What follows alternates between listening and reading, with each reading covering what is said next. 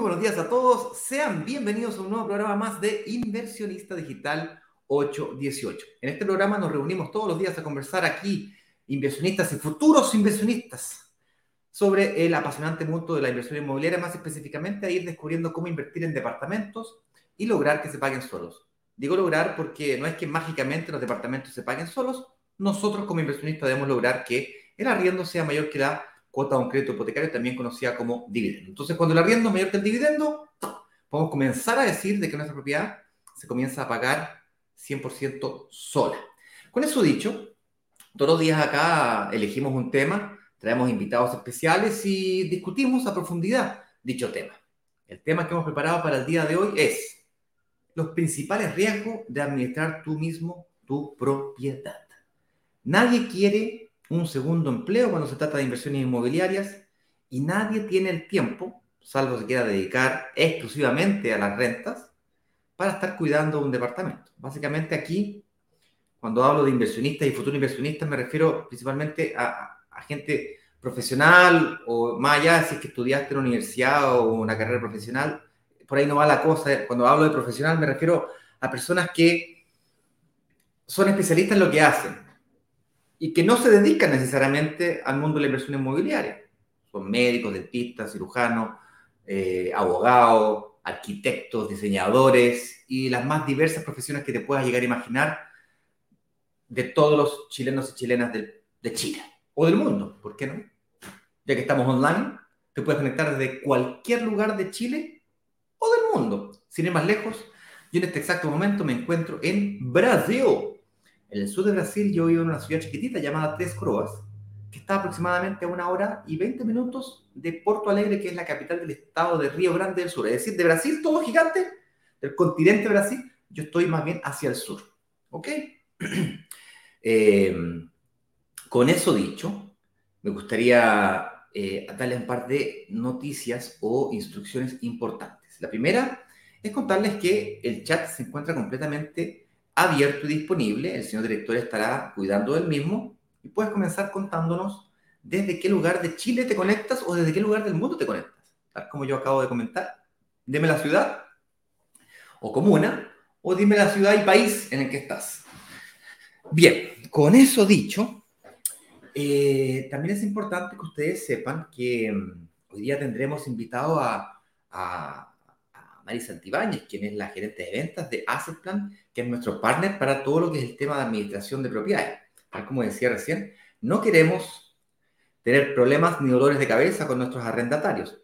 Y más importante que eso es lo que realmente no queremos es un segundo empleo. No tenemos tiempo para estar buscando arrendatarios y tampoco cambiando arrendatarios, mucho menos arreglando cadenita. Entonces vamos a hablar un poquito de los pros y los contras de hacerlo solo, pero eso hacerlo de forma profesional. Bien, no todo lo que brilla es oro, tiene cosas buenas, como todo en la vida, también tiene cosas malas. Vamos a tratar de discutir, conversar, pimponear eh, en una conversación entretenida, pero no por ello menos profunda, respecto de, este, de esta, temática, del, tema de los arriendos, que es un, es un temón. Un temón. Oye, eh, un par de instrucciones importantes, como decía recién. Esta es la primera de dos semanas de calentamiento previo al próximo workshop. Es decir, eh, señor director, si me ayuda a compartir pantalla cuando pueda, ya tenemos una fecha definida para el próximo workshop. Workshop, work de trabajo, shop de compras, es una semana de trabajo donde tendremos tres clases. Y la clase número uno, eh, en mi opinión, es la más importante. Entonces estamos a dos semanas de comenzar la clase número uno del próximo workshop, el cual termina con un, con un lanzamiento. Para ser más específico, la clase 1 comienza en 13 días más, 10 horas y 37 minutos con 10 segundos, 9 segundos, 8 segundos, 7 segundos y por ahí va la cosa. En 13 días más entonces comienza la clase número 1. Ese workshop o esa semana es una semana súper intensa. Es decir, vamos a, además de hacer las clases, que son a la tarde, a las 7 de la tarde, son 3, eh, le agregaremos estos lives de la mañana. Además, unos audios por WhatsApp. Además, unos descargables. Además, además, además, además, además. Una batería de cosas que hay que ir conociendo y haciendo. Em, al final te daremos instrucciones si es que quieres em, conocer eh, cómo puedes tú desarrollar tu propia estrategia de inversión inmobiliaria. Básicamente, estos lives son re entretenidos, las clases, súper buena onda, genial, pero eso puede ser insuficiente. Hay veces que necesitamos una, aclarar dudas de forma personal. Hay veces que tú te atreves a preguntar eh, aquí en vivo algunas preguntas generales, pero hay algunas preguntas que son más específicas respecto de ti mismo.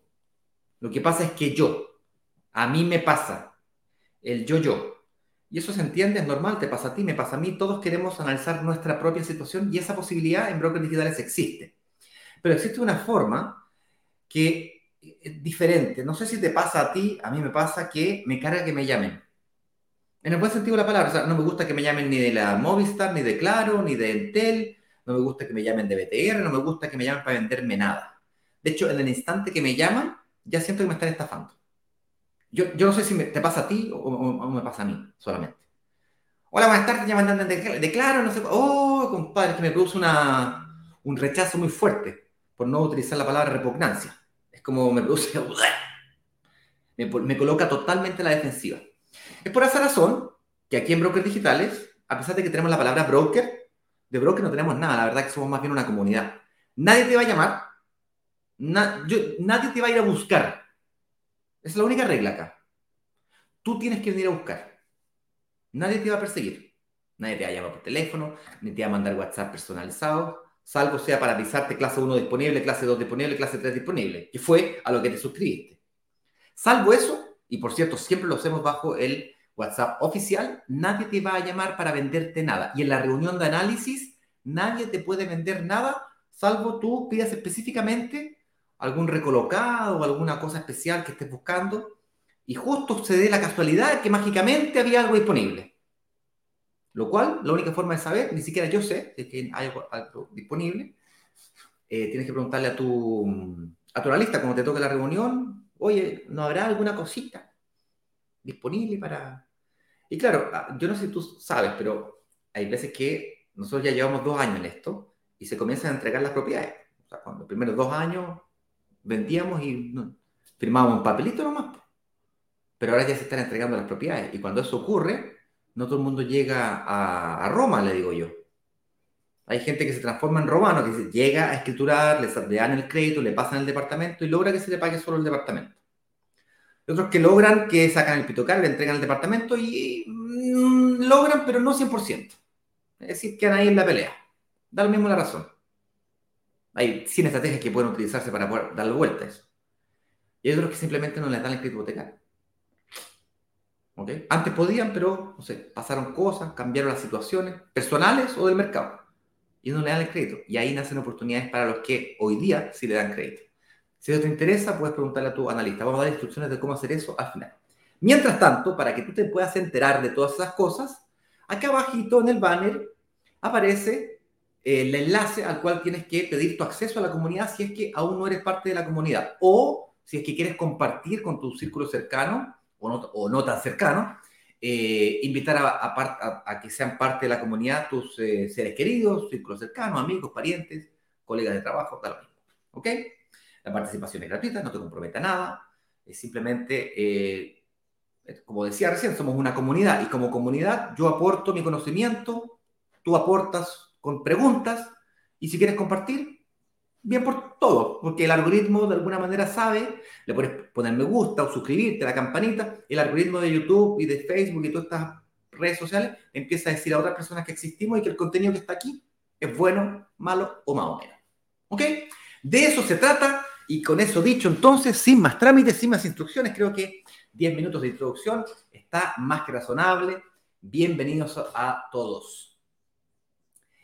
Eh, Aquí Álvaro me está diciendo, salvo que aparecemos los videos de YouTube. Sí, efectivamente, no te vamos a llamar nunca, pero voy a hacer los máximos esfuerzos para poder avisarte que esto existe. Y te voy a aparecer hasta por el... Voy a abrir el refrigerador un día voy a aparecer, hola, eh, hola, soy Ignacio Corrales. efectivamente. Hay mucha gente que tiene YouTube Premium hoy día por nuestra culpa. Es verdad. Les voy a confesar algo. Mira, yo tengo YouTube Premium en mi YouTube personal solamente para que no me aparezca a mí mismo. solamente para no aparecerme a mí mismo. Es increíble. Oye, pero otro secreto, eh, disculpa que me extienda un poquito, que me causó mucha risa el comentario de Álvaro. Eh, aquí lo está, mira, aquí se lo voy a poner. Eh, ese, es el comentario dice aquí. hola, salvo que aparece en los videos de YouTube, jajaja. Efectivamente. Yo me río, nos reímos todo acá sal, pero cuando nosotros hacemos entrevistas a inversionistas y le preguntamos cómo fue que llegó a conocernos, te diría que el 70 o tal vez el 80% de los inversionistas responden, lo que pasa es que me salían a cada rato en YouTube hasta que llegó un día en donde decidí darles una oportunidad. Y esa es la forma natural. Estamos acostumbrados a que todos nos traten de cagar, perdón. Estamos acostumbrados a que todo el mundo nos trate de... Nos trate de cagar. Si esa es la verdad. Entonces, andamos a la defensiva. Omitir, omitir, omitir, omitir, no me interesa, no me interesa, no me interesa, no me interesa. Hasta que un día decía, ah, ¿sabes qué? Te voy a dar la oportunidad, cabrón. Y enganchar. Entonces, si YouTube te está hablando, es por algo. ¿Ok? Es porque YouTube, el algoritmo de YouTube, no yo, yo, yo no te busco a ti, yo busco, yo busco, yo configuro el perfil que le, mira, yo estoy buscando personas con estas características, con estos intereses. Y YouTube hace la pega. O Facebook en su defecto, Instagram, lo mismo. Oye, sin más trámite, entonces vamos a dejar pasar aquí a nuestra experta del día de hoy, Mari Santibáñez, gerente de ventas de Asset para hablar de los pros y los contras, las principales riesgos de la administración, si lo haces tú mismo versus si lo haces una empresa profesional.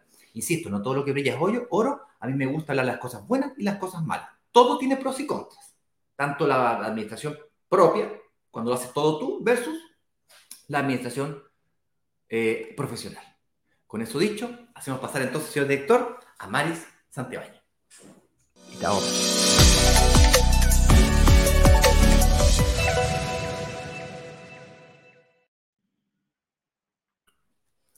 Hola Mari, ¿cómo estás? Ahí te acabo de aceptar en Instagram. Debes aparecer en este exacto momento. Ahí te veo. ¿Cómo estás? Muy bien. Confírmame si me escuchas bien en Instagram. A ver, dame un aló, aló. ¿Me escuchas? Dime. Sí, te escucho. ¿Me A ver de nuevo. Sí. Aló, hola. Sí, te escucho. Me hoy día, no sé qué. El clima está tan helado acá. Y tú conversando. ¿Dónde estás tú hoy día, Mari? Estoy en mi departamento, estoy en Santiago. En Santiago. Eh, Qué rico. Bueno, eh, estoy a veces en el sur, como bien sabes, pero estoy acá. Bien, oye, nos conectamos, qué increíble. Y a mí no deja de sorprenderme este mundo de Internet. Yo eh, veo personas de todo Chile aquí, increíble. Nos mandan buena onda, nos dicen buenos días, desde Valdivia, desde Valparaíso. Eh, increíble. Oye, bueno, vamos a entrar en materia entonces, sin más eh, eh, chimichurri, y dice más o menos así. El tema de hoy es los principales riesgos de administrar tú mismo tu propiedad, pero también me gustaría, Mari, si me lo permites, las cosas buenas y las cosas malas. Básicamente eso es el, el tema del día de hoy. ¿Te parece si partimos por, si invierto en un departamento, qué opciones tengo para administrarlo? Y aquí, tal como ya adelantaba, existe pues dos, grandes caminos. Una, llegas a una bifurcación, te entregaron la llave de tu departamento, estás pronto a la entrega de tu departamento. Dos caminos. O lo haces todo tú solo, o se lo pasas a una administración profesional. Hay un tercer camino que se podría hacer, pasar a un amigo, conocido, un pariente, un primo, desempleado, alguien que no tenga nada que hacer y eh, le pedís, oye, ayúdame y hazlo tú. Pero eso sería muy equivalente a hacerlo tú mismo, porque al final todos los problemas de tu primo, tu pariente, tu amigo, eh, se te van a traspasar a ti, entonces sería más o menos. Te los va a terminar preguntando en la cena o en, el en la celebración de cumpleaños. Me ha pasado varias veces que por ayudar a alguien termino peleándome, perdiendo amigos eh, o quedando mal ahí en la familia. Entonces, eh, ¿te parece si analizamos los pros y los contras de la administración propia? y los pros y los contras de la administración profesional. Así, destruyamos los dos. Como el otro día estaba mirando Shrek con mi hijo y decía que los ogros son como la cebolla. Y entonces el burro le dice, eh, mal, eh, hediondo, no sé cuánto. El otro dice, no, que se van sacando las, las hojitas. Hay que sacar las hojitas. Bueno, pues esto es lo mismo, vamos sacando las hojitas de eh, de la administración. Mal ejemplo. Vamos con los pros y con los contras. No siempre funciona, Mari. Las analogías no siempre son las mejores, hay que practicar. Te iba a tirar un salvavidas, pero dije, no, no está bien. Bueno, esto es lo, entretenido de hacer live y estar en vivo con, conversando y aclarando cosas como que estuviéramos tú y yo conversando de pronto en mi oficina. En un café. que está... Exactamente, tal cual.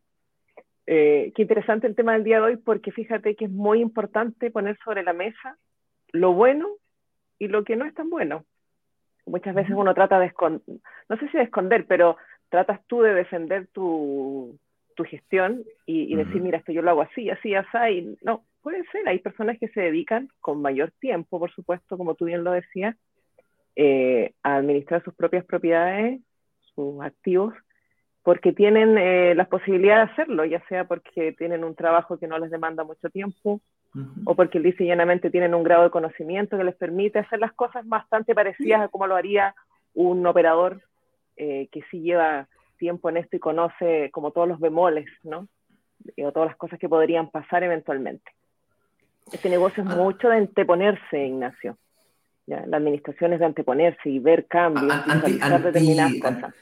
Por anteponerse te refieres a una anticiparse a, los problemas que podrían existir. Anticiparse a los hechos, exacto. Bueno, ¿qué más anticipado que eso es el contrato de arriendo? El contrato de arriendo es un contrato por un año que trata de abarcar en su máxima expresión eh, todas las obligaciones que son parte de y los compromisos que adquieren las distintas partes. Tú como inversionista, de arrendar la propiedad en buen estado a un arrendatario, eh, hay muchas otras cosas, por cierto, pero nombro aquellas más importantes como para ponerla en contexto. Y por otro lado, el arrendatario de conservar bien la propiedad y cumplir con, cumplir con su compromiso de pago mes a mes en el periodo en que se le cedió o se le entregó la propiedad. Oye, antes de, de entrar a, analizar, yo hice un pequeño punteo, obviamente me puedo haber faltado algunas, si se te ocurre me la puedes decir en el camino, de eh, los pros y contras tanto de la administración propia como de la administración profesional. Pero antes de, entrar a esa línea de conversación, ¿te parece si definimos qué es lo que consideramos nosotros por administración profesional y qué es lo que nosotros consideramos por administración propia? Porque tú puedes tener una idea, yo puedo tener otra. Eh, te, te planteo la mía. Mira, para mí una administración profesional es cuando una empresa o una persona se hace cargo de un portfolio y tiene experiencia suficiente para poder encargarse profesionalmente de eso. Probablemente tenga estudios, tiene tecnología asociada, se hace cargo no tan solo de la propiedad, sino que probablemente también del activo completo donde está alojada esa propiedad. Me refiero si estamos hablando de departamentos, se hace cargo del edificio completo, administra el edificio y todas y cada una de las unidades de ese edificio o parte importante de ellas. De ahí la administración de estos fondos fondos de inversión inmobiliaria que se compran edificios completos, alguien tiene que administrarles eso. Eso para mí eh, es una administración profesional. Una empresa o persona que tiene la capacidad técnica, teórica y de experiencia, las, las dos o las tres, para no tan solo hacerse cargo de una propiedad, sino que de múltiples propiedades, así como también de cuidar del activo mismo en donde está emplazada dicha propiedad en el caso de los departamentos. Porque no basta, tú puedes tener tu departamento de la puerta para adentro impecable, pero si el ascensor no funciona, si es que el quincho se, se echa a perder, si la entrada al estacionamiento tiene, la reja no funciona, si es que roban las bicicletas y los autos el estacionamiento, eh, no es muy rico, no es muy agradable vivir ahí, el arrendatario se te va a ir o vas a tener que vender más, arrendar más barato tu propiedad. Por lo tanto, una administración profesional resuelve ambas cosas en su totalidad.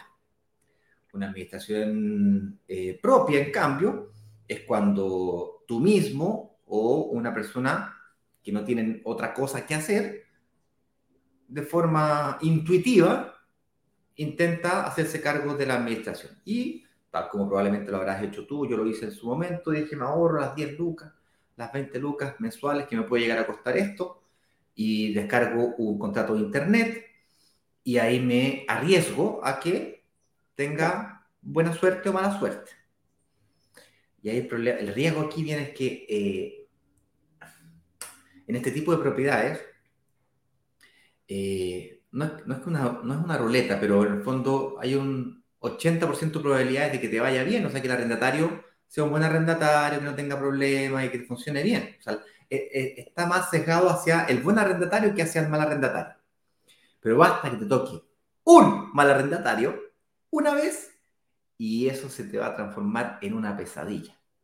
Eh, sobre todo si no, si no sabes este, cuidarlo o más bien dicho administrarlo. Entonces, esa es la diferencia para mí entre uno y otro, tener la habilidad y la experiencia de, de lo que acabas de decir tú, anticiparnos, precavernos, o sea, ¿qué pasa si? Cláusula. ¿Qué pasa si? Cláusula 2. ¿Qué pasa si? Cláusula 3. Y así nos vamos. Estoy totalmente en des... No, mentira. yo opino distinto que tú. opino muy distinto que tú, perdóname que te diga. No. Bien. Sí, lo que tú dices efectivamente es así, está perfecto. Eh, claramente el, administrador o, el, o, el, ejercicio, el, la actividad de administrar es justamente llevar la relación de dos partes eh, para un fin eh, específico, que es que, eh, por un lado, eh, ayudar a los arrendatarios a quien tengan la propiedad que buscan eh, y, y, darles la tranquilidad que van a tener en el tiempo eh, asistencia. Y por otro lado también el propietario que su propiedad se va a arrendar y él con eso él puede cubrir también su complementando por cierto lo que dijiste. Ahora el administrador es un proveedor de un servicio que es como yo a veces le llamo bien 360 es completo ¿ya? donde eh, el ejercicio de esto es una intermediación. Tú propietario, yo administradora, y en el centro está el cliente, eh, que es, y la propiedad en sí, y donde fluyen todas estas eh, estos requerimientos. Por tanto, y cuando digo requerimiento no es solo de arrendar, porque muchas veces eso es lo que se, se visualiza más rápidamente, porque es lo primero que hay que hacer, ¿cierto? Arrendar la propiedad. Pero después de eso hay que mantenerla, hay que cobrar, hay que reajustar, hay que ver solicitudes especiales de, de, de, no sé, de algún tema de postventa. Hay tantas cosas que son parte de, por tanto ya, es un proveedor más línea, completo. Estás describiendo tú, eh, yo hice un pequeño punteo, eh, espero no haber dejado nada afuera, seguramente eh, tú te vas a dar cuenta. Partamos con la administración propia. El, el, primer pro que tiene la administración propia es que te ahorras te ahorras todos el los costos de administración. Los costos de administración hoy día en el mercado van en torno al 7 al 10%. Yo he encontrado eh, costos de administración por debajo del 7%, pero eh, lo normal, cuando hablamos de administración profesional y no de un corredor eh, que, que, puedas encontrar por ahí, por cierto, la diferencia entre un corredor y un administrador es que el corredor de propiedades se preocupa de la búsqueda del arrendatario, en cambio un administrador se preocupa de la cobranza mensual, de, de cuidar de los gastos comunes, se preocupa de, de de mantener la propiedad en perfecto estado, así como también de recibir, recepcionar, ¿no es cierto?, la propiedad, entregarla en todas sus condiciones como corresponde. Entonces, es, son las dos tareas. Si estuviésemos llevando esto al extremo y estuviésemos hablando de, de renta corta, que básicamente arrendar por día, una cosa es encontrar a los huéspedes y otra cosa es administrar la propiedad, que sería limpieza y todas esas cosas. De pronto, llevarlo al extremo se entiende la diferencia entre una cosa y la otra. Lo primero que te ahorras cuando lo haces solo, es este 7 a 10%. ¿Cuánto puede representar un 7 a 10%? Bueno, el 10%, que son los planes más bacanes, que incluyen todo, que te resuelven todo, que te, te hacen okay. de raíz, le resuelven el problema. Vamos a explicar cómo qué consideran ese tipo de planes. 10% en el caso de hacer plan. Hay más caros siempre y hay más baratos también. Pero el 10% me parece que es más o menos una media razonable para resolver el problema de, de raíz. Es decir, si tenemos un departamento de 300 lucas de arriendo todos los meses, hace un contrato de un año de 300 mil pesos mensuales, el 10% serían 30 lucas. Exacto. Eso sería lo que te costaría a ti. Cuando el arriendo suba, porque se reajusta por inflación o IPC, cada tres meses o cada seis meses, según diga el contrato, o una vez al año, insisto, según diga el contrato, sería, si lo subiste a 310 lucas, sería 31 mil pesos. Sería. No hay que ser físico nuclear. Eso es lo primero que te ahorras. ¿Bien? Perdón. Y en un año, estaba hablando de 300 mil pesos, 360 mil pesos en el caso de, del costo total anual. Que es equivalente a un mes de arriendo, si te pones a pensar, más o menos. Entonces, claro. si estás haciendo un flujo de caja o calculándole la tasa interna de retorno y quieres calcular los costos, ahí tienes un costo que tienes que considerar. ¿Vale? No se te vaya a olvidar subir el arriendo, sí, por final de mes. No, no se te vaya a olvidar hacerlo eh, hacerlo bien. Oye, siguiente. Perdón, aquí te quería preguntar, en el anterior, ¿hay algún otro costo que yo me esté ahorrando? Eh, ¿Cobra, hace plan algún otro tipo de cosas? No sé, no se me ocurre en este momento. No, no, no, las comisiones eh, son las que son. Y es un porcentaje por sobre el valor del arriendo, como tú bien lo dijiste. Si nosotros logramos aumentar el valor, va en directa proporción la, el cobro porcentual. Perfecto. Nos salvamos, chiquillos, no hay más costo. Eh, será un segundo trabajo para ti. Eso es lo segundo, ya pasamos a los contras, ¿no? Eh, eh, el pro era que me ahorro la comisión, pues desde ahí para adelante no hay más, no hay más pro. No se me ocurre más pro. Si a usted se le ocurre algún pro, me lo avisa. Los que en el chat ahí el señor director no, lo hace ver, no le veo más pro. Contra. Bueno, eh, lo voy a tener que la pega yo. O sea, esas 30 lucas las tengo que, ya, que me las ahorre, las tengo que gestionar yo. Eso es yo buscar el arrendatario, yo cobrar todos los meses, yo preocuparme. Mostrar el departamento. Mostrar el departamento, yo todos los meses procurar de que los gastos comunes estén pagados correctamente, verificar que la luz y el agua y las cuentas básicas estén pagadas correctamente, que si es que el tipo se le ocurre, no sé, eh, si tiene problema con la canita del water, me va a llamar por teléfono, es un segundo, una segunda pega. Es una dedicación al final del día que tienes que estar súper atento.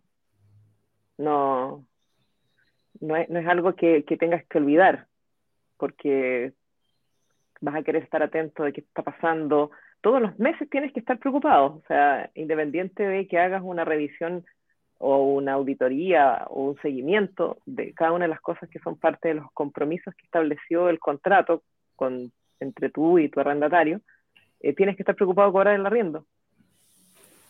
Como voy a y les voy a confesar algunas, algunos malandrajes que yo he hecho en, en, otras vidas pasadas que yo tenía.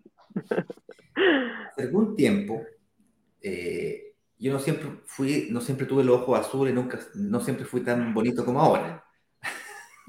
Eres de laboratorio. Eh, sí, esto es un efecto del laboratorio. Entonces, en algunas épocas donde no era, tan bonito, tuve la necesidad de hacer un poquito malandraje. Entonces, había meses en donde yo estaba un poco corto para pagar el arriendo. Y me hacía el tonto, no pagaba el arriendo ni el día 5, ni el día 10, ni el día 15 ni el día 20 y ¡uh! me pasaba el próximo mes y el próximo mes tampoco pagaba y luego no pagaba de nuevo. Íbamos por el tercer mes y el arrendatario, perdón, y el propietario se daba cuenta al tercer mes. Ah, mira. ¡Ay, disculpa! Se me olvidó y empezaba con la creatividad del chileno. ¿cachai? Primero fue el disculpa, se me olvidó. Después, de viaje, no tenía internet. Me fui de viaje. A ver, después era... Mm, Tengo mi mamá enferma. Empezamos a enfermar y a matar a la familia. Después, ay, pero si te pagué, pues, revisa bien. Más que raro, me salía descontado. Yo estoy seguro que te habría pagado. Ay, que le pasé la plata a mi mujer, me equivoqué. Claro, hice una transferencia primero a ella, después y me equivoqué. Te pido disculpas, le voy a pedir la plata a ella, dame una semanita para que me la devuelva. Y empezamos a inventar.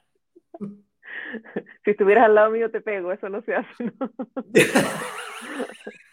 Ignacio, mal, muy mal comportado.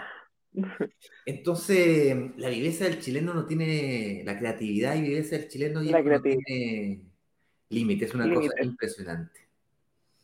Entonces, al final se transforma en una segunda pega, si te toca un mal arrendatario viejo, puede transformarse en un dolor de cabeza que todos los meses tienes que estar ahí, viejo, con el látigo, el tipo termina pagando. No estamos hablando de llevarlo al extremo cuando hay ya una morosidad ya descarada.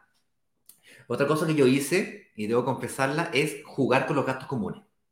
Entonces, claro, pagaba el arriendo, pero me atrasaba con los gastos comunes.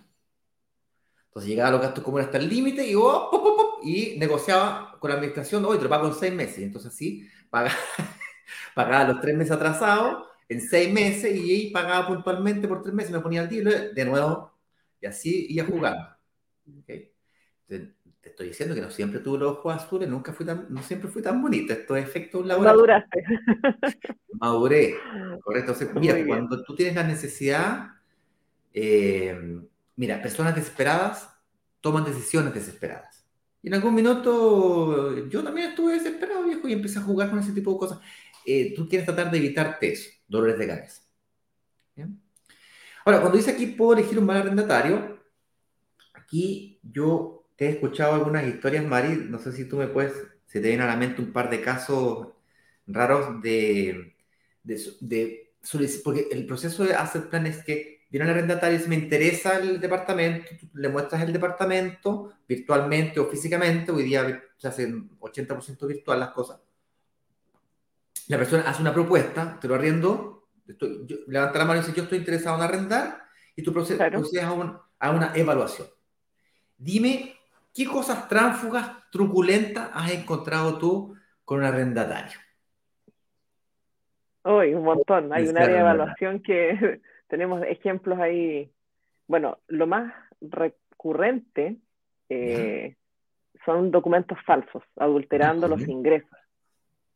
Alterando los adulterando los ingresos. Entonces, cuando uno saca una cartola, adulteran el código de la cartola, de AFP, todo para que converse la liquidación de sueldo. Eh, muchas veces alteran también la identidad. No, el monto, no es como que yo altero el PDF y le pongo un millón y medio en vez de un millón. Es que en vez de un familiar o algo y le cambian los, el encabezado, por decirlo de alguna manera. esa, esa empresa, o sea, existe esa cartola, pero es de otra persona, entonces le cambian el nombre. Ah. Wow. bien PDF cómo, ¿Cómo te di cuenta de eso? Tenemos mecanismos de validación de, emisión de documentos. Ahí, ahí te dejo. ¿Y eso, es automático o eso es un, software que hace eso o lo hace a mano? No, hay una herramienta que te ayuda a la ah, validación de todo esto. Sí. Ya, ya, perfecto.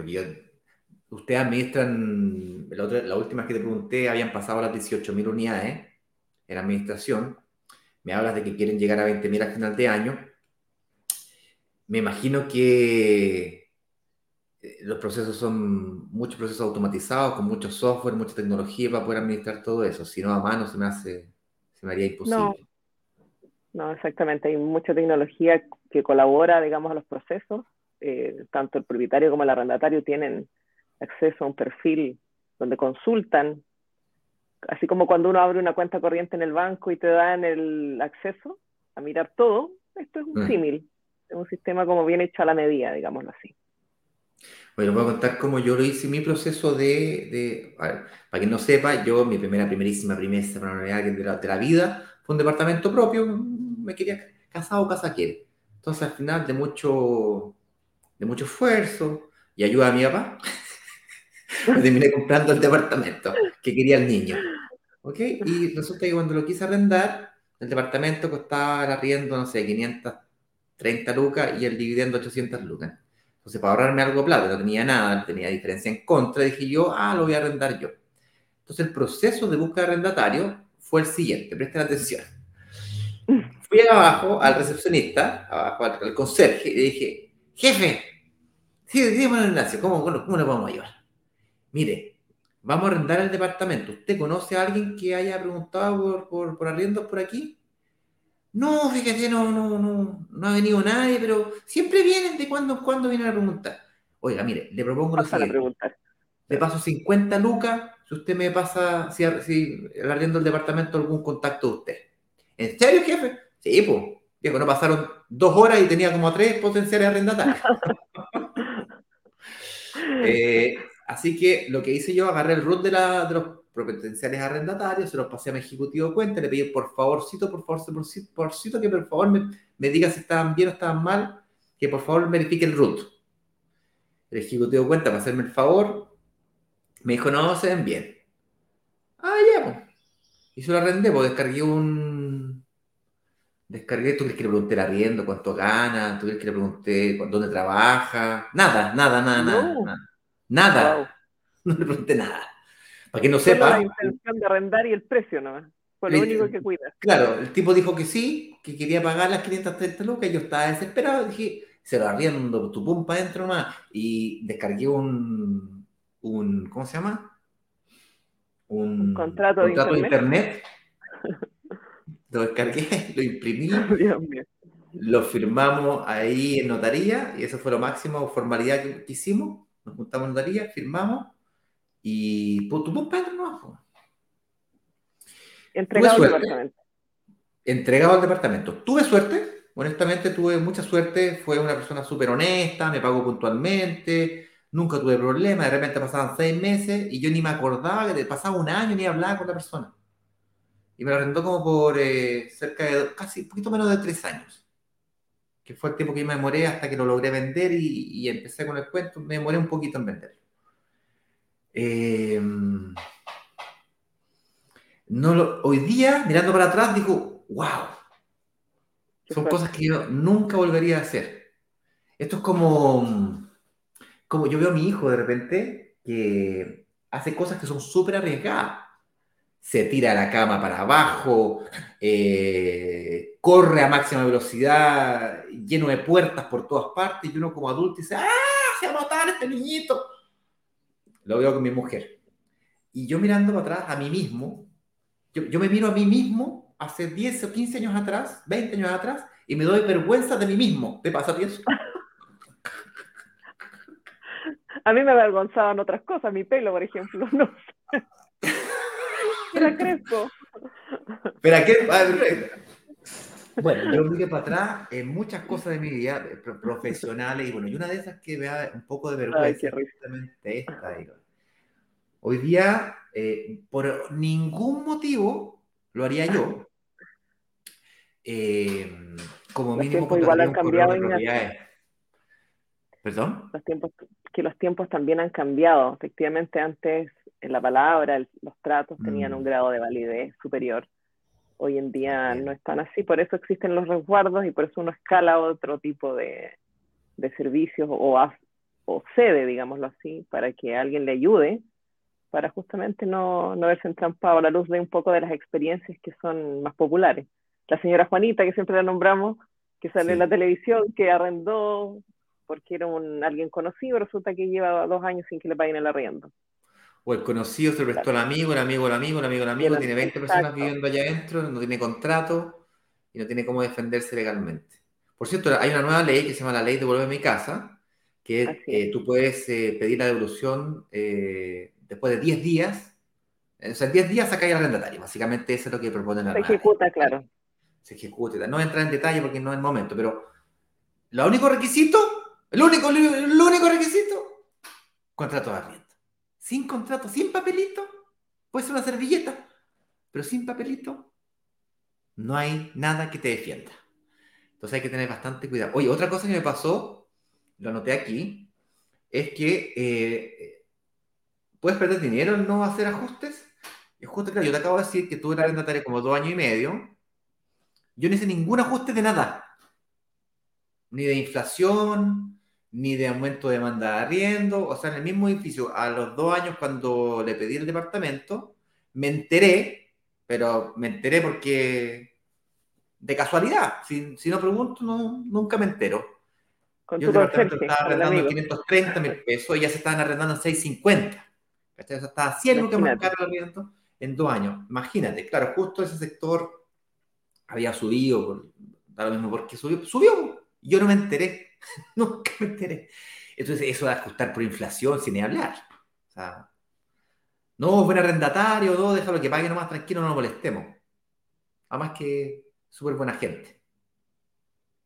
Mi madre, por ejemplo, comete el error de hacerse amigo de la, de la arrendataria. Uy, le invita a tomar té, se juntan a tomar café, conversan. Se es amiga, mamá encantadora. Eh, bueno, y, no, y hablan, hablan, hablan, y mi hijita, y cómo le ha ido, bien, y, o le, y le paga a ella las cosas, no se preocupe. ay, Dios mío, no me hagas recordar. Cuidado con el arrendatario no es tu amigo, esto es un negocio y no hay que vincularse sentimentalmente, y si te vinculas sentimentalmente, negocio es una cosa, eh, amigos, familiares, conocidos, otra. Eh, si hay que ajustar por inflación, se ajusta por inflación. Y aquí es cuando la administración profesional comienza a tomar un rol importante, cuando tú triangulas, cuando, tienes, cuando, no, eres, cuando no eres tú el que hace el aumento de, de precio por inflación o por simple ajuste, eh, créeme que es más fácil. O sea, es mucho más fácil que cuando me llama a hacer plan, la Mari o mi ejecutivo de, de, Asset, de a mí me atiende la Mari porque la Mari es a mí. Pero me llama por teléfono y me dice, oye, ya, le vamos a subir la rienda a tu cuestión, hay que subirlo porque ya están en 3.30 y tu departamento está en 2.50. Eso pasó a finales del año pasado. Eh, y créeme que es mucho más fácil cuando el equipo de Asset Plan llama al arrendatario si el arrendatario se enoja. Yo no sé cuántos de ustedes aquí arriendan, yo arriendo. Y aquí me subieron arriendo, me subieron arriendo, tal como dice el contrato, y durante una semana anduve pateando piedra. ¿Cómo es posible que me suban la Me enojé. Yo me desquito con mis arrendatarios. claro, yo también soy arrendataria, yo arriendo, pero yo tengo propiedades. Sí. Y, digo, ya, me lo subieron a mí, yo te lo subo. No, mentira. Ah, no. no, no, hay que ser correcto. Ahí me descargo. No, no. Bueno, pero el punto es que es mucho más fácil. A nadie le gusta.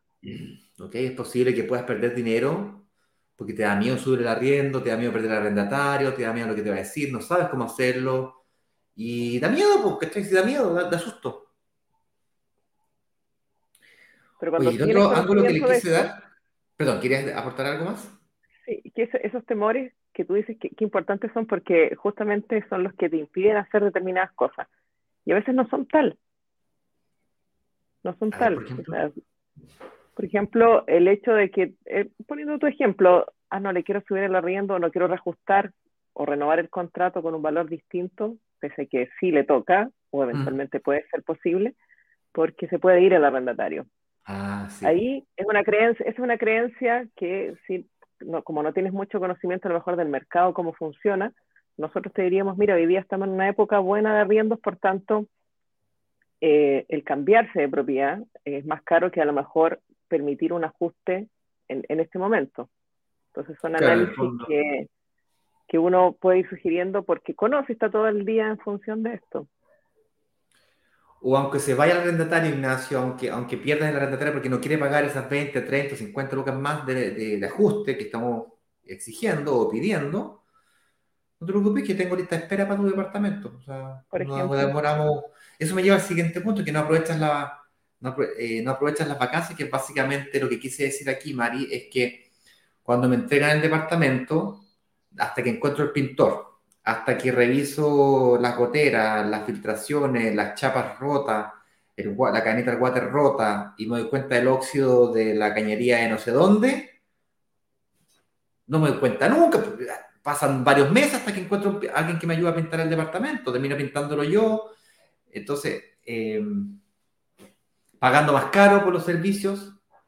Y demorándote muchísimo. Demorándome dos semanas, tres semanas, cuatro semanas. Mi madre recientemente pidió una propiedad que tenían arriendo en, me equivoco, en Apoquindo, eh, y la, preparó para ellos venir a Santiago y quedarse en ese departamento de, de, cuando en cuando. Y cuando yo voy a Santiago también me quedo en ese mismo departamento. Dos meses y medio se demoró en prepararlo. Entre pintarlo y cambiarle todas las cositas que había que cambiarle, Dos meses y medio se demoró. Claro, porque ella con toda calma. Va ella misma a comprar la pintura, cero apuro. Ella misma va a comprar la pintura, ella misma va a buscar al maestro, lleva al maestro. Se queda pintando con el maestro. Ahí está. conversando. Conversando. va a comprar comida, vuelve. Sigue pintando. Dos meses y medio. ¿Tú te ríes, Mari? Y resulta que un mes de vacancia tu departamento, viejo, una semana de vacancia tu departamento, en un departamento de 400 mil pesos son 100 lucas, en un departamento de 300 mil pesos son 70 mil pesos, 65 mil pesos. Es una brutalidad de plata. Entonces, cada día que pasa de tu departamento sin estar arrendado es mucha plata. Y lo que no quieres es perder tiempo en los recambios de pasajeros, de pasajeros digamos, de, quieres que ese cambio sea muy rápido. Y no estoy hablando de buscarlo, estoy hablando de preparar el departamento para. Tú tienes que entregar un departamento impecable, te lo tienen que devolver impecable. Si no, está, si no te lo entregan impecable, tú tienes que hacer toda una gestión, tienes que mover un ejército de maestros y de gente profesional que te... No, es tan solo pintar, es pintar, cambiar el piso, el techo, un enchufe, enchufe eh, cosas que se rompen. Hay cosas que se rompen por vida útil y cosas que se rompen por mal uso o simplemente porque no le hicieron la mantención correspondiente y, ya.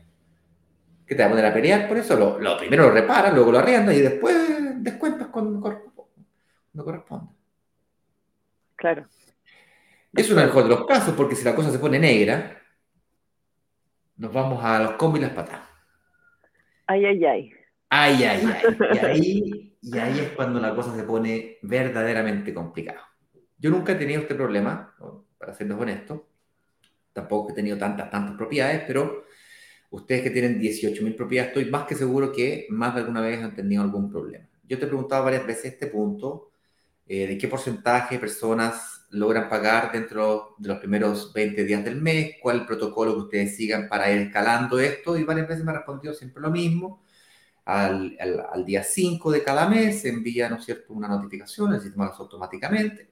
Al día 10 pasa otra notificación, al día 20 otra notificación, y van pasando distintas cosas. Si es que el arrendatario da, señales de vida, pasan ciertas cosas, si no señales de vida, eh, se interpreta distinto y así va escalando hasta que llega el punto en donde pasamos a, las manos, nos vamos a los combis y las patas y empezar las, de, las amenazas, las cobranzas, las multas y luego las demandas y luego eh, los desalojos con fuerza pública, básicamente con los pacos.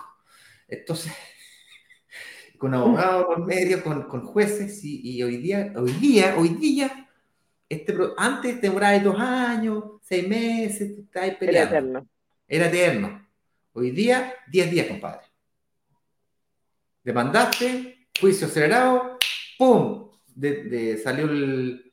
¿Cómo se llama el. el ¿Cómo se llama esto? El, lanzamiento. El alzamiento, es que hay un nombre técnico para cuando el juez dicta una sentencia. Hay sentencia, viejo, y en 10 tiene, tiene 10 días el arrendatario para salir raspando tu departamento. Si no, lo vaya a sacar con los cadeneros. Así de simple. Antiguamente era más complicado, hoy día está, pero eso hace que mm, sea mucho más fácil gestionar esto y por lo tanto los seguros de arriendo bajan, los riesgos para nosotros bajan, los riesgos para empresas como Asset Plan bajan y ese es, ese es el pro. El contra, dijimos pros y contras. El contra de una ley como esta es que más personas tienden a hacerlo solo sin ayuda profesional. Y eso, en mi opinión, puede ser eh, más costoso que beneficioso. Igual hay que redactar una, demanda, hay que presentarla. No es... Sí, pero empezamos a buscar a los amigos, a los familiares, que, no, que tienen, son abogados de otras áreas, de otras especialidades, que le pedís que te haga el favor de demandar por esta cuestión. Y yo sé cómo el cuento, o al final los chinos siempre tenemos amigos. Siempre. Siempre hay un amigo y un amigo de un amigo que, que te, te puede ayudar.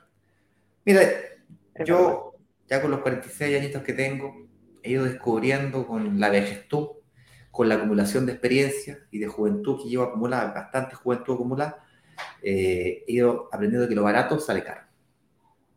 Y por ahorrarme 30 lucas aquí, 20 lucas allá, termino pagando un millón de pesos aquí y otro millón de pesos hasta otro bolsillo. Me pasa con los pasajes, me pasa con los seguros, me pasa con las propiedades, me pasa con los autos. Hace un año y medio atrás me compré un auto usado y en vez de comprarme el auto de 20.000 kilómetros que andaba buscando, pero un auto más sencillito, me compré un auto más bacán de 100.000 kilómetros. Es decir, me arriesgué a que el auto tuviese algún problema técnico. Dicho y hecho, a los seis meses, ¡pum!, caga la caja. La caja de cambio. Uh, es un problema grave, como un problema, cardíaco. Me quedé botado, un problema cardíaco, me, me quedé botado, listo. Eh, tres millones de pesos me costó la gracia. Entonces, al final, un auto que me costó 13 millones de pesos, terminé pagando 16 millones de pesos. Huevón, estúpido. Pero bueno, eh, ahora tengo caja de cambio nueva, así que ahora me pienso, no me pienso vender el auto, me quedo con el auto hasta por lo menos 5 años. Tal cual. Oye, eh, vamos a pasar a preguntas ahora, señor director. Espero que hayamos pasado por los pros y contras de, eh, de, este tema, el contra de hacerlo profesionalmente es que vas a tener que pagar eh, ese 7%, ¿cachai? Vas a tener que pagar ese 7, ese 10%, vas a tener que, mm, vas a tener que hacer eh, ese, ese, ese, costo.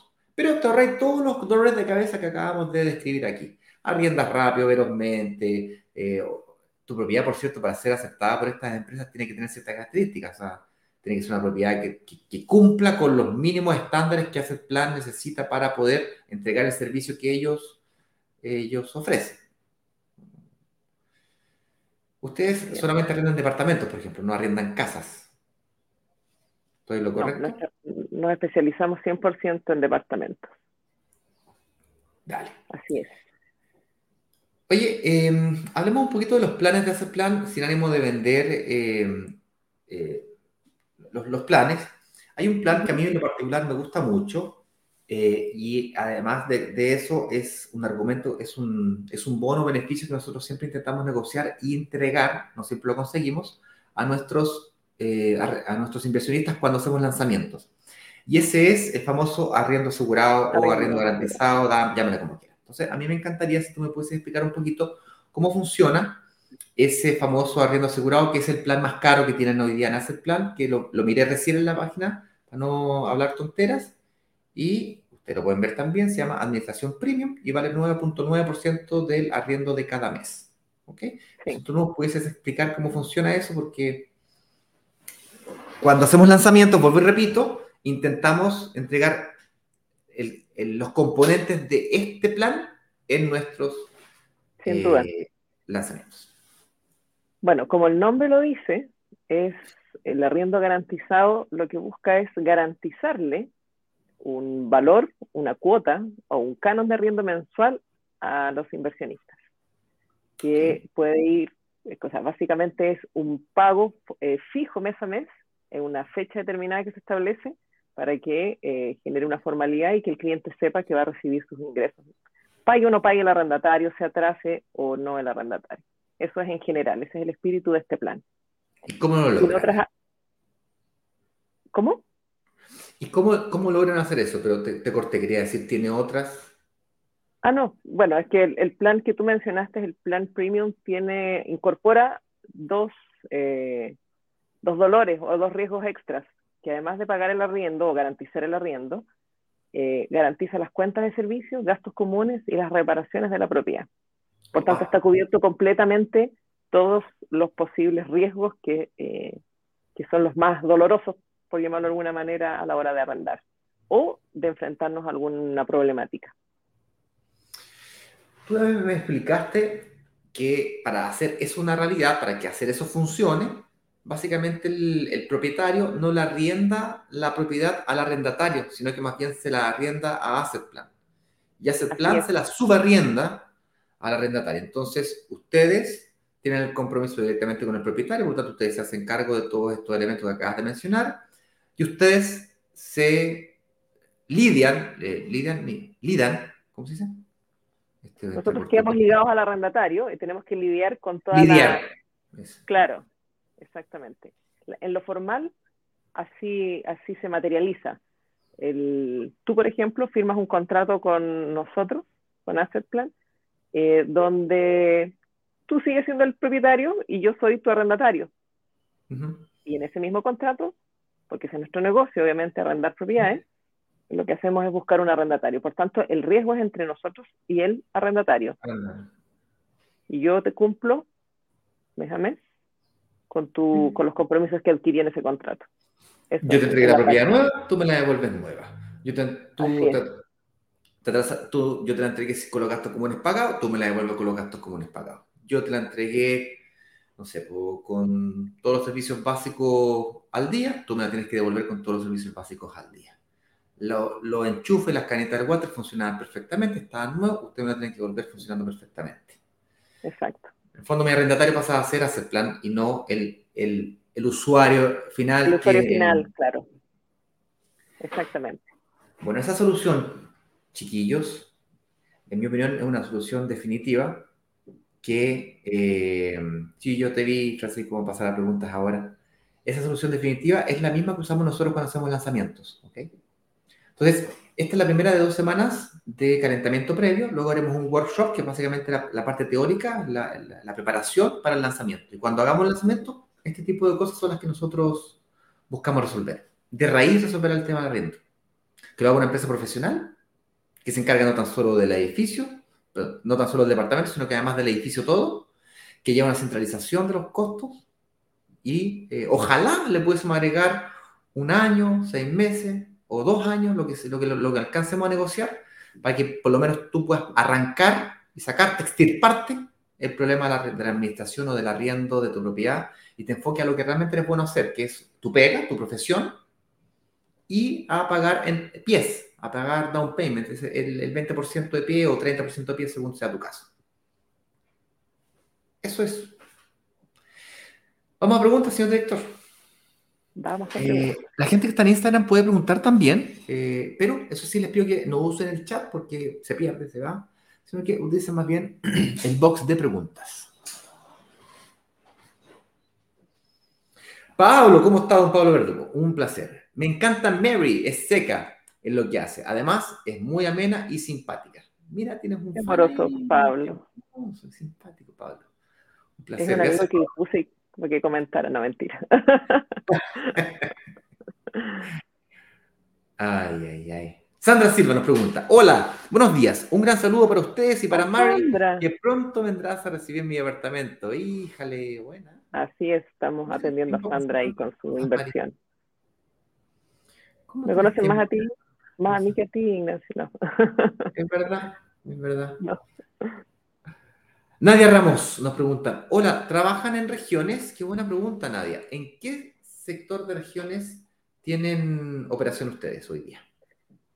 Estamos en Copiapó, en Antofagasta, Antofagasta, Viña, Valparaíso, Concón, alrededores, digámoslo así. Esta región, ¿vale? Esta región, sí. Y estamos también en, eh, Concepción. En Concepción. la Serena, La Serena y Coquimbo. La Serena y Coquimbo. La Serena y, Coquimbo. Sí. Y prontamente, también estaremos en Rancagua. Ajá, Rancagua. Y pero Rancagua está a 50 kilómetros, ¿cómo no? No creo que sea tan complicado. Tenéis que hacer oficina misma y tenéis que entrenar el equipo allá y todo. Hay que hacer todo, claro. La réplica de los servicios no es. Hay que dar, o sea, lo mismo que hacemos acá con todas las herramientas de lo que hablamos delante. Recibir los departamentos, eh, una logística que, está físicamente hay que prepararla muy bien, sí. No es solo la intención, así que, pero sí. Aunque sea digital, tienes que hacer el tour virtual y hay que hacerlo con las, cámaras 3D y no sé cuánto. Y bueno, siguiente pregunta, director.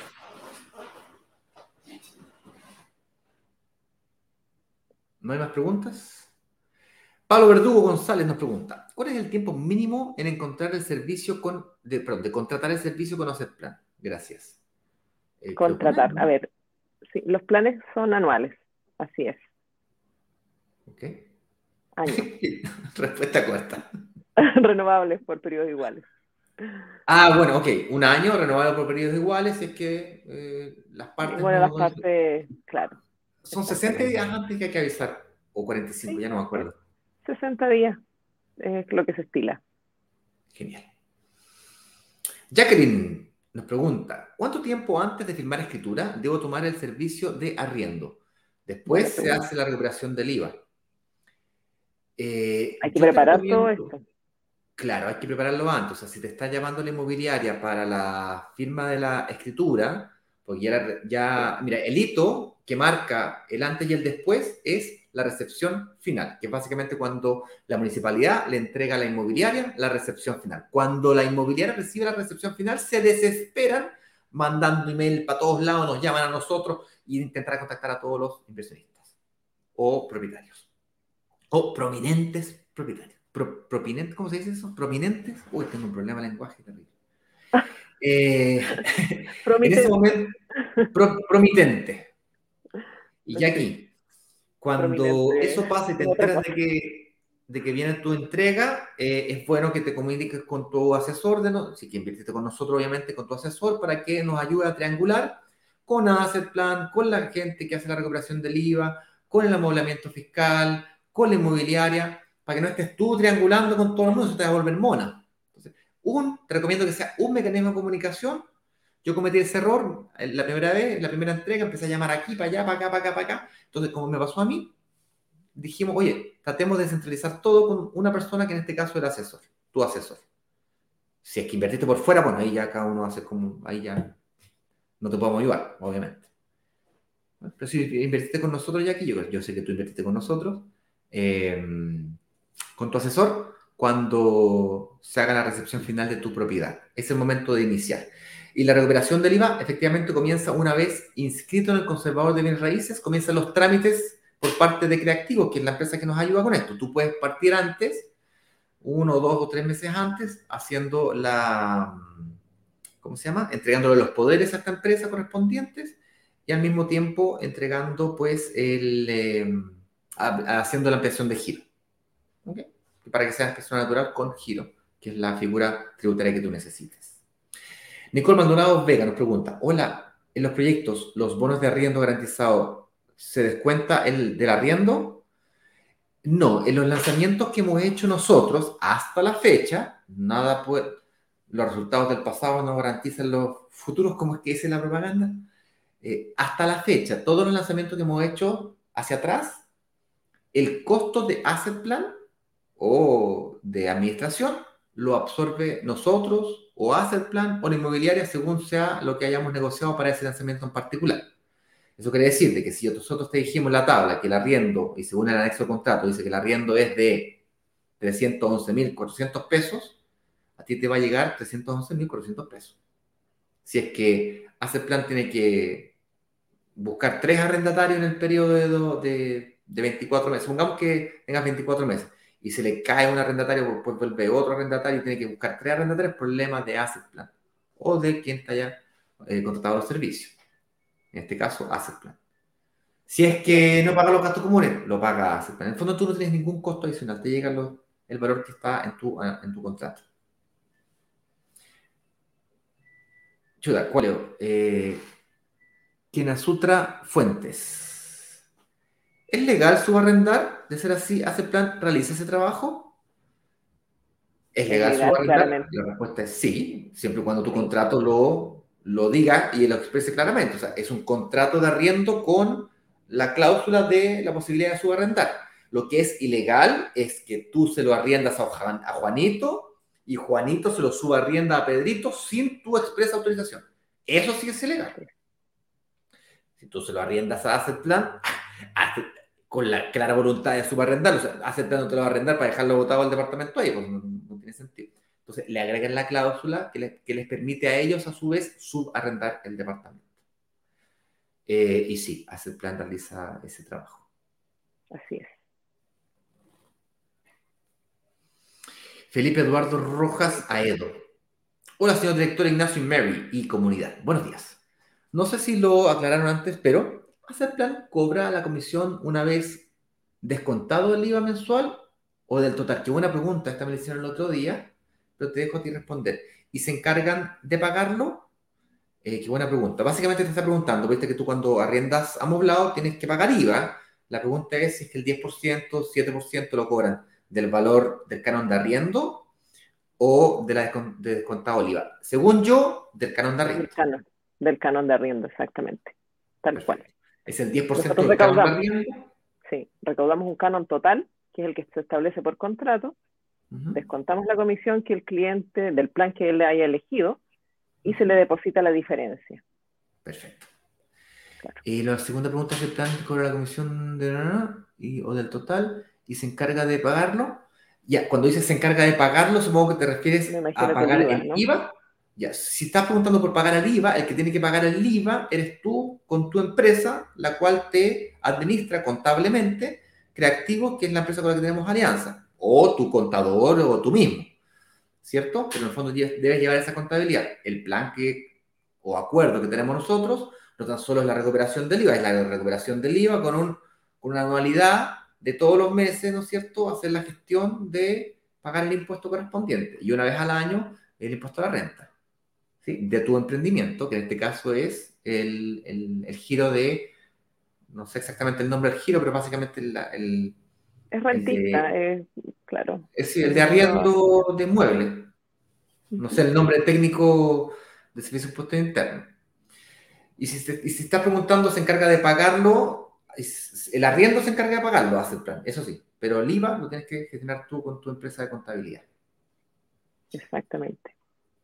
Pedro Agurto nos pregunta, como arrendatario tengo una mala experiencia con Wohum. Debo como arrendatario tengo una mala con Wohum. Home.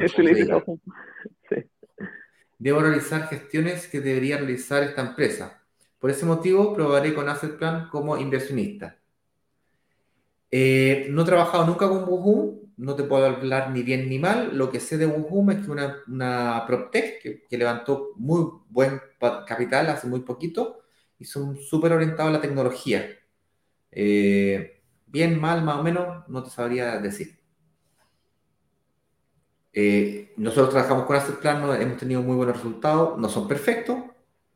Yo sé que parecen perfectos, pero también se equivocan. Lo importante es que cuando se equivocan, resolvemos. Aperran, ¿cachai? Responden.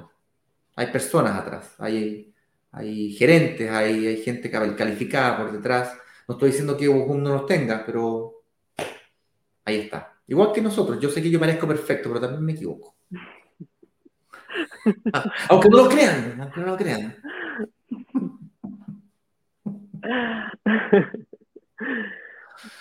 Marcela Navarrete nos pregunta, ¿al hacer contrato con Aceptan, emiten factura? Eh, claro que sí. Si necesitaran, sí, claro. Todos los servicios tienen una emisión de un documento tributario que respalda el cobro. Así que. Boleto o factura, en este caso factura. Oye, tengo una pregunta de Instagram. Eh, antes de ir a la última pregunta de acá, señor director, si me permite una pregunta de Instagram. Eh, y nos vamos y cerramos con, con esto. Van 87 nos pregunta, ¿los arrendatarios son receptivos al reajuste de la UEF? Eh, no. Ni yo. yo como arrendatario tampoco me gusta que me reajusten nada, porque me gustaría que me, me bajaran el arriendo por ser tan buen pagador. Usted paga muy bien puntualmente, por lo tanto hemos decidido como propietarios que le vamos a bajar el arriendo. Eso no pasa. Pero está establecido, Ignacio, en el contrato, por tanto, no es algo que los pille de sorpresa o que le cambie las condiciones, por tanto, se entiende. Lo que pasa es que a veces, claro, y en esta época va la inflación, el costo es más alto. Claro, se siente más. es como cuando te suben el dividendo de una, de, un, de una propiedad, del dividendo que pagaste, el, el, crédito hipotecario en Chile, para que no sepa, son en, en, en UF. Por lo tanto, tú pagas, no sé, 20 UF, 25 UF, y es el valor del dividendo. Y si la UF aumentó, tú pagáis 400 lucas, 300 lucas y ahora pagáis 500 lucas, no sé, aumenta. Ahora, la buena noticia es que, así como el dividendo está en UF, los arriendos también pueden estar en UF o ajustarse por UF cada tres meses. Es más fácil ajustar cada tres meses porque si lo haces el contrato en UFs, si te paga el lunes es un valor, si te paga el martes es otro valor, si te paga el miércoles otro valor, un cacho eso. Entonces mejor cada tres meses ajustáis casi lo mismo. Eso es, chiquillos, última pregunta entonces desde acá en, eh, eh, YouTube y Facebook, si es que hubiese. Dice Roberto Morales. Hello, ¿cuál es, ¿cuál es en análisis que hacen respecto, perdón, Roberto, Robert Morales la pregunta. Oh, hello. ¿Cuál es el análisis que hacen respecto ¿Cuál es el análisis que hacen respecto a esta supuesta burbuja que se viene ah, y supuestamente ya está explotando? La industria inmobiliaria es una de las tantas que se vería afectada. Ya, por burbuja supongo que te refieres a la... A la y cuando dices supuestamente ya está explotando, a la recesión, ¿bien? Ya se anuncia recesión, en Estados Unidos confirmaron recesión, tal. Eh, por cierto, hay que diferenciar recesión de desaceleración, ¿ok? En China en este momento estamos con, un problema de calentamiento, de inflación. Eh, y para el próximo año se espera una recesión. Recesión es cuando tienes crecimiento del Producto Interno Bruto negativo, que según el último informe de política monetaria de junio, se espera que sea menos 0,5, 0% crecimiento, es decir, recesión.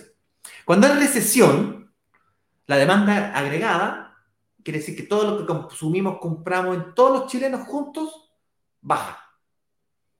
Eso es recesión. y se hace muy difícil traspasar a precio los aumentos de costo para las empresas o emprendimientos. Y eso hace que la inflación comience a bajar. La única forma de reactivar la economía, bueno, no es la única, pero la que eh, todos los países utilizan hoy en día, es la política monetaria, que básicamente eh, la es la tasa de política monetaria, porque la política monetaria es, todo. La tasa de política monetaria básicamente te sube o te baja la tasa de interés. En este caso, debiesen disminuir la tasa de interés. Ahora, respecto de una burbuja inmobiliaria, lo que está ocurriendo en este momento para los próximos meses es exactamente lo contrario. Dado que hay tanta incertidumbre, así como te da miedo a ti, me da miedo a mí, le da miedo a la Mari y a las inmobiliarias también. Adivina lo que pasa cuando eso ocurre. Restricción, es decir, los proyectos que van a salir ya no salen, dilatan, o peor aún, se llevan la plata para afuera. Entonces, la oferta inmobiliaria, sobre todo en Santiago, está súper disminuida. Cuando hay menos de algo, ¿cuánto vale ese algo? Tiende a valer más. Cuando hay mucho oxígeno, yo no pago nada por oxígeno. Cuando hay poco oxígeno, yo pago lo que sea por ese oxígeno. Entonces, cuando hay poco de algo, ese algo vale más. Eso es lo que está pasando con los precios de las propiedades. Hay menos oferta y consecuentemente más, eh, mayor valor. Tú me dices, ah, pero es que hay menos gente comprando. Si eso es correcto, eso quiere decir que si hay menos, menos gente comprando, es igual a más gente arrendando. Por eso que los arriendos están subiendo. Entonces, el que pueda invertir hoy día va a adquirir, va a, va a enfrentarse o se está enfrentando a un escenario en donde las tasas de interés comienzan a bajar y los arriendos comienzan a, subir. No es exactamente eso lo que estamos buscando como arrendatarios, como propietarios, perdón. Como inversionistas buscamos dividendos bajos, la tasa de interés es una de las variables que afecta el, valor del dividendo, y arriendos altos. En el fondo, eh, estamos frente a un, punto en donde los próximos años la tasa va a comenzar a bajar y el arriendo va a comenzar a subir. ¿Sí? Esa es mi opinión. Eh, cada uno puede tener la suya, por supuesto y yo aquí simplemente comparto pues eh, mis más humildes pensamientos. Con eso dicho, Mari, yo los quiero invitar a todos a que se a que se unan a los grupos de WhatsApp. Ha estado pasando acá abajo el banner, brokersdigitales.com slash workshop. La gente que está en Instagram puede ir al puede ir al, al, al logotipo, ir a la descripción de la cuenta, hay un enlace que lo llevan a una botonera donde están todos los enlaces, incluyendo este workshop. En los grupos de WhatsApp hay una descripción y en la descripción te lleva a la página de instrucciones. En esta página de instrucciones, ahora sí, lo comparto nuevamente, encontrarás, esta página de instrucciones encontrarás el día y hora, fecha exacta de las próximas clases, que ya están definidas para el día eh, eh, para 13 días más. Baja un poquito, señor director, baja un poquito. Quiero buscar la fecha exacta, si me ayudas ahí. Puedes ver.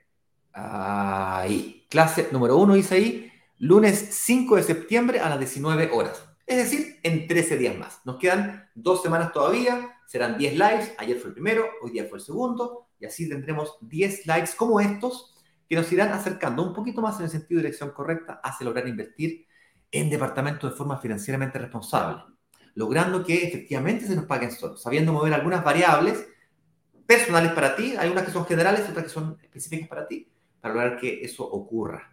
Yo prometí, además, decirte cómo sacar una reunión con un personal, prometí, ¿cierto? Pues bien, en esta página hay un botoncito que dice agenda una cita. Si te quieres ahorrar todo ese paso, brokerdigitales.com slash agenda, señor director, la voy a colocar aquí el enlace directo y también la botonera que se encuentra en Instagram la vas a encontrar también para pedir una cita con un analista para que te evalúen a ti y no te vendan nada. Simplemente te evalúen financieramente eh, y construyan juntos una estrategia. ¿Por qué lo hacemos así? Porque si tú haces una buena estrategia y comienzas a ver lo mismo que vemos nosotros, no tengo nada que venderte, porque cuando hagamos el lanzamiento tú mismo vas a ver las mismas oportunidades que, que vemos nosotros y vas a apretar el botón de reservar, que es lo que estamos buscando acá. ¿Sí? Con eso dicho, Mari, yo te mando un fuerte abrazo. Muchas gracias por tu tiempo. Nos vemos el próximo martes. De todas maneras, aquí vamos a estar. Con más informaciones sobre el mundo de las administraciones, los arriendos, los pros, los contras y aclarando dudas, espero que podamos resolver de raíz este desafío que significa administrar nuestras propiedades. Hay más desafíos. Un abrazo. Hay muchas más, pero vamos muy bien encaminados, así que feliz. Chao, chao, chao. Nos vemos mañana en otro programa más de Inversionista Digital 8 y 18. Atento a los grupos que vamos a mandar cositas por ahí también. Chao. Vender los 144 departamentos de un edificio en apenas dos días. Una sola startup logró vender 144 departamentos. 144 departamentos. 144 departamentos en apenas dos días. Y muy bien lo saben los miembros de Brokers Digitales, quienes gracias a una comunidad de inversionistas vendieron 144 departamentos de un edificio en solo horas. La comunidad tiene el poder de negociación, igual que un gran fondo de inversiones que es capaz de comprar y negociar consecuentemente un edificio completo.